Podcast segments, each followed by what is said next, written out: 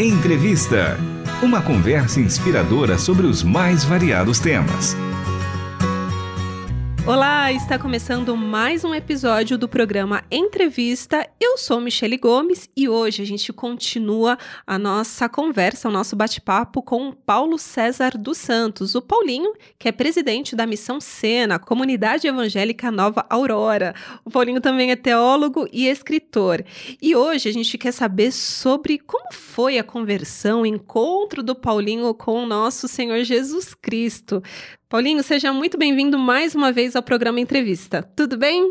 Tudo bom, Michelle? Eu que agradeço poder compartilhar mais um pouquinho sobre a minha história com você. Maravilha. No episódio anterior, a gente falou sobre o seu livro, Loucura ou Vocação.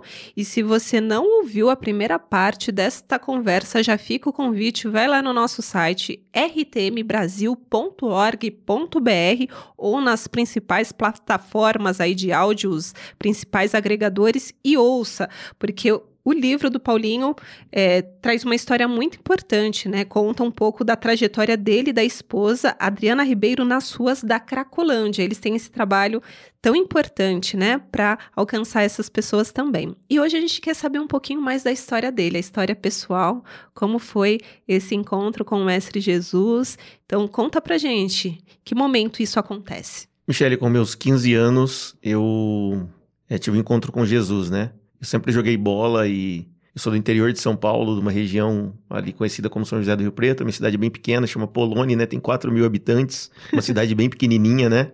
E aí, é, sempre no carnaval tem os retiros que a igreja faz, né, para o pessoal da igreja, para os jovens e adolescentes. E esse meu amigo, ele já era da igreja. E aí ele fez o convite para mim ir para esse acampamento, né? E lá, assim, foi algo interessante, porque eu costumo falar que, que Deus realmente alcançou meu coração, né, com o amor dele. Né, eu não nasci num berço evangélico, a minha mãe é católica, né, no interior, não sei se vocês conhecem, mas a minha avó era benzedeira, né, Sim. é, benzia as pessoas, então o nosso, a nossa família, ela não era uma família cristã, né, então eu nasci é, nesse ambiente, né? Minha mãe católica, mas não praticante, né? Não uhum. ia na uhum. missa. Né? Às vezes, né, no interior tem aquela questão de novena em casa, né? Sim. Então minha mãe fazia isso em casa. Então foi nesse ambiente que eu nasci. E aí, com 15 anos, um amigo meu me, me chamou para ir para um acampamento de jovens e adolescentes. Eu fui, e aí foi lá assim que eu fui alcançado, né, por Deus, né, pelo Evangelho. E aí, assim, foi muito interessante, Michele. É, eu costumo falar assim que quem é transformado transformado, não tem como não levar a transformação para o outro, né? Então eu tinha, eu, eu tinha muito amigo é, ali ao redor da minha casa, tinha muito amigo que eu tinha amizade, vínculo, e eu sempre tive esse desejo né, de falar de Jesus né, para essas pessoas. Para você ter ideia, né, eu tô aqui em São Paulo, tem amigos meus que não são cristãos, que quando precisa de alguma coisa, liga para mim aqui em São Paulo para orar, para conversar, aconselhar. Que né? coisa linda, pela influência mesmo por perceberem nessa mudança que realmente Cristo trouxe para sua vida. Exatamente. Isso, isso, é demais. Agora, é, esse chamado para essa área, né, que você atua. Hoje você é um missionário, tem esse trabalho, né, como a gente costuma falar, missões urbanas com uma população com tantos desafios, né? Como que foi esse chamado para atuar nessa área, Paulinho? Eu fiz escola de missões, né, missões urbanas e transcultural. Você tinha quantos anos? Eu tinha acho que 20, 21 anos, bem novinho, né? Sim. E aí a escola tinha teórico, tinha a parte teórica e também tinha o prático. E aí foi o, o meu prático foi aqui na cidade de São Paulo. Então aqui eu comecei a desenvolver alguns trabalhos, alguns pontos de prostituição. Na época tinha crianças no Vale do Angabaú que cheirava cola, tiner. A gente saía também com uma equipe de, de missionários, de alunos para a rua para fazer curativo nas pessoas que estavam em situação de rua. E aí, assim, eu conheci minha esposa também é, nesse, nesse período na escola de missões, né? E que aí, legal. tanto eu quanto ela, uh, eu costumo falar que, assim, tem até, eu acho que, essa frase do Douglas Gonçalves, né? Deus, que Deus, ele não une é, pessoas, mas Deus, ele une propósitos, né? propósitos né? Então, é, é muito interessante, porque hoje, tanto eu quanto a minha esposa, né? Os dois entendem que esse é o propósito de Deus para a nossa vida. E aí, nos casamos em 2007, e aí a gente ficou dois anos como fase de adaptação do casamento. Minha esposa é de Tocantins, é, é, cidade chama Fátima. E a gente ficou trabalhando lá, servindo na igreja local, mas sempre com a convicção de ajudar as pessoas que estavam à margem da sociedade, as pessoas que estavam excluídas, né? É, no, no, Centro Velho de São Paulo. Isso era um chamado no coração dos dois. Os dois tinham esse desejo de alcançar essas pessoas marginalizadas. Isso, perfeito. E aí, assim, você vai ver no, no livro, ou se o pessoal for faz... quando o pessoal for fazer a leitura, vai ver que, assim, um dia de casado eu coloquei um hippie para dentro de casa, né? A gente tava em lua de mel, né? Meu Deus! Então a gente sempre teve essa, essa convicção, os dois, né? Que, que a nossa ideia era morar com as pessoas. E aí isso aconteceu em 2009, ô Michele.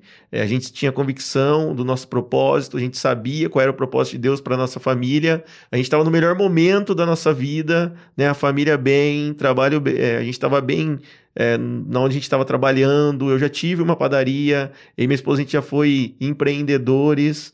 A gente tinha tem um terreno lá em Tocantins, a gente ia construir a nossa casa e foi no melhor momento da nossa vida que Deus pediu para a gente abrir mão de tudo, né, e servir as pessoas que estavam aqui nas ruas da Cracolândia, né? Meu Deus, isso acontece em que período? Em que ano vocês vêm para São Paulo para servir a população da Cracolândia? Isso em 2009, ô Michele. 2009. 2009. Entendi. E quando surge essa oportunidade de assumir né, a liderança da Missão Sena. Como que foi a história de vocês com a Missão Sena? Então, aí depois eu, eu trabalhei um tempo em Piracicaba, depois de Piracicaba eu vim para São Paulo, isso em 2014, Uh, morei dois anos bem na região da Cracolândia e a gente abria as portas da nossa casa, o pessoal tomar café, almoçar, jantar com a gente. Então tinha alguns usuários que passavam o dia ali comigo e com a minha esposa porque não queria utilizar droga. Então realmente a gente abriu as portas da nossa casa para ajudar essas pessoas que a gente estava morando ali no bairro da Cracolândia, né? Sim. E aí depois a gente recebeu o convite para ir para a Missão Sena. Né? Aí a gente é, aceitou o convite e depois de um tempo, né, eu me tornei vice-presidente e aí recentemente, né, agora atuando como, como presidente da organização. Ô Paulo, agora uma coisa que me chama a atenção, que eu fico curiosa assim para entender. No caso de vocês, vocês abriram uma porta, né? Vocês começaram esse trabalho não exatamente numa instituição, porque às vezes as pessoas são voluntárias numa instituição, é, um, é algo separado, né? Ali vocês realmente moravam no bairro e recebiam as pessoas.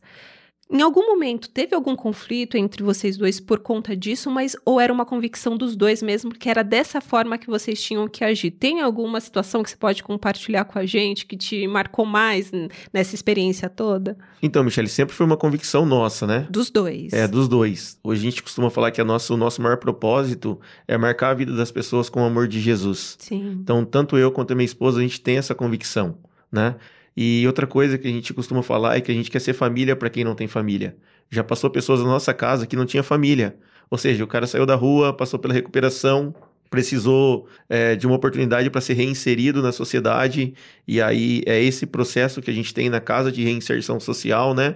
O cara chega, é, primeiro, ele aprende a viver em família. Segundo, volta aos estudos. A gente tem ideia de empregabilidade. Então, a gente tem parceria com empresas, amigos, igrejas que facilita o retorno desse menino no mercado de trabalho. Coisa né? linda. E aí, o nosso maior sonho é que eles saiam de lá com uma qualificação, com uma formação. Um trabalho, e quando né? existe a possibilidade, a gente faz o retorno desse menino para a família de origem.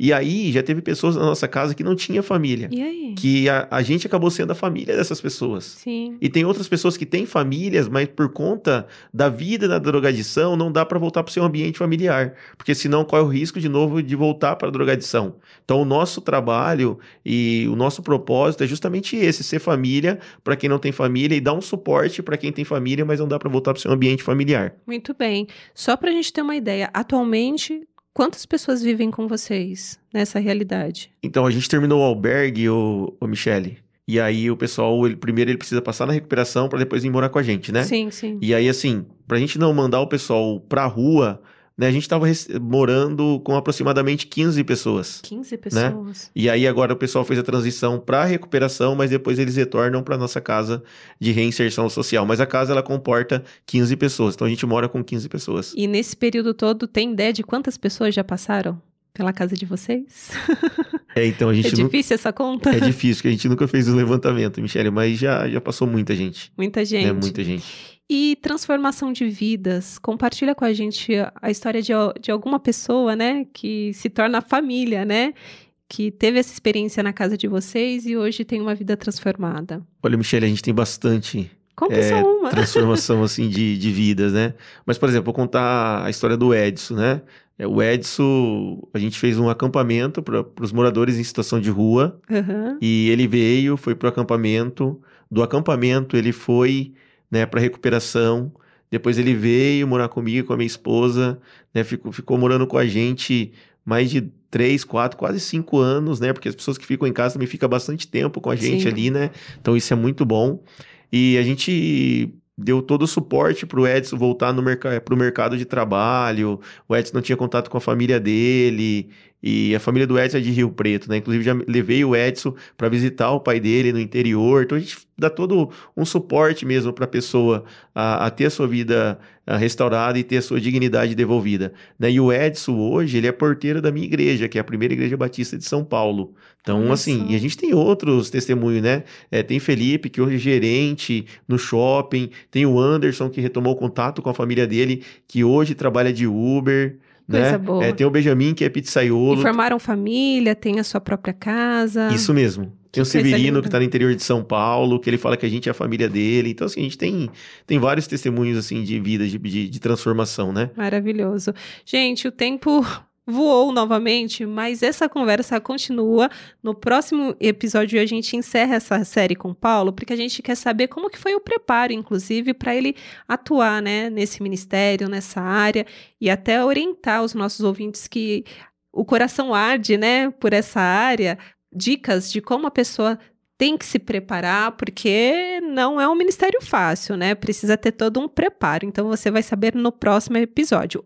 Paulo, obrigada, viu, pela sua participação. A gente se encontra, então, no episódio final, combinado? Combinado, Michele.